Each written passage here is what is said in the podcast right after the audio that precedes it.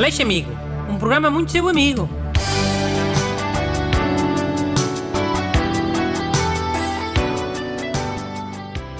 Bom dia e sejam bem-vindos ao programa Muito Vosso Amigo.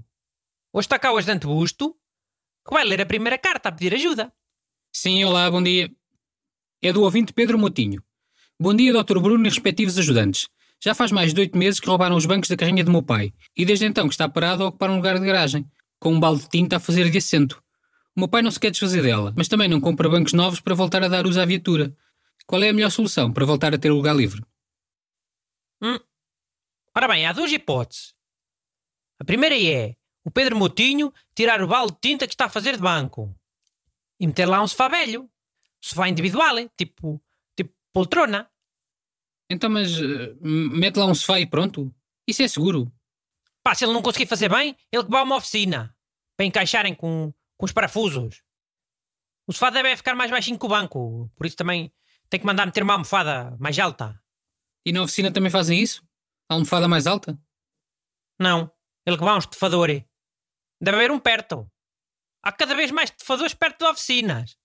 Precisamente por haver cada vez mais gente a meter sofás a fazer bancos nos carros. Se não sabias, ficas a saber. Então e um sofá em vez do banco é que vai fazer com que o pai do Pedro Motinho volte a usar a carrinha? Em princípio, sim. Mas ele que manda meter o sofá só do lado do condutor. Do lado do pendura não meta nada. Assim, quando o pai do Pedro quiser ir a algum lado sozinho, sem a mãe do Pedro, já tem desculpa. Então, mas também queres ir? Estava a contar levar a carrinha, que gasta menos. Pronto, deixa lá, vai tu. Eu fico em casa. E assim ele vai dar muito uso à carrinha, de certeza. Ok, mandar meter um sofá. E qual era a outra hipótese? Falaste em duas. Ah, a, a outra hipótese, se calhar é um bocadinho mais polémica. É ver uma carrinha parecida e roubar os bancos dessa carrinha. Ou é como se fazia com as antenas, antigamente.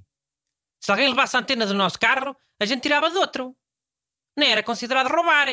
Era tipo um costume, uma tradição. Fazia parte. Hum. E roubar bancos de carrinhas também é um costume?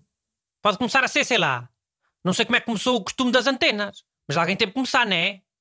E a civilização não caiu, que eu saiba. Mas pronto, eu admito que esta solução seja um bocadinho mais polémica que a, que a dos faz. Sim, um bocadinho. Se calhar a do sofá é melhor, apesar de tudo. Bem, então a segunda carta de hoje é da Fernanda, que diz: Muito boa tarde, amigo Dr. Bruno. O meu problema é o seguinte: o meu marido acaba sempre o rolo de papel higiênico e nunca é capaz de pôr um novo, apesar de estarem guardados mesmo ali, no móvel da casa de banho.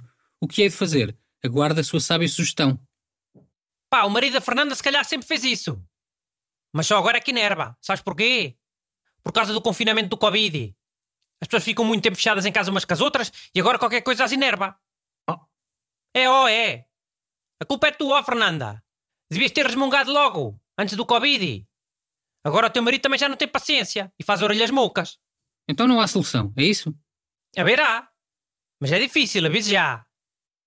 Por exemplo, a Fernanda pode ir ao computador do marido e ver muitos vídeos sobre trocar o rolo de papel higiênico. E tem que ser com a conta de YouTube dele aberta. Assim depois o marido, quando for ao computador, a internet vai estar sempre a sugerir muitos vídeos sobre isso, sobre, sobre rolos de papel higiênico. E isso é que vai meter o marido a trocar o rolo? Pode resultar. Hein? Sabes que os homens veem muita coisa na internet que, que, e depois querem experimentar em casa. Então, e mais alguma solução? Ou é só isso? Outra solução é a Fernanda ter um rolo de papel higiênico só para ela, guardado na bolsa. E só usa esse. Assim o marido, se quiser um rolo novo, tem que ser ele a trocar. Hein? Mas pode tirar um novo e meter só em cima do rolo antigo. Há, muitos, há muitas pessoas que fazem isso. Pois também é verdade.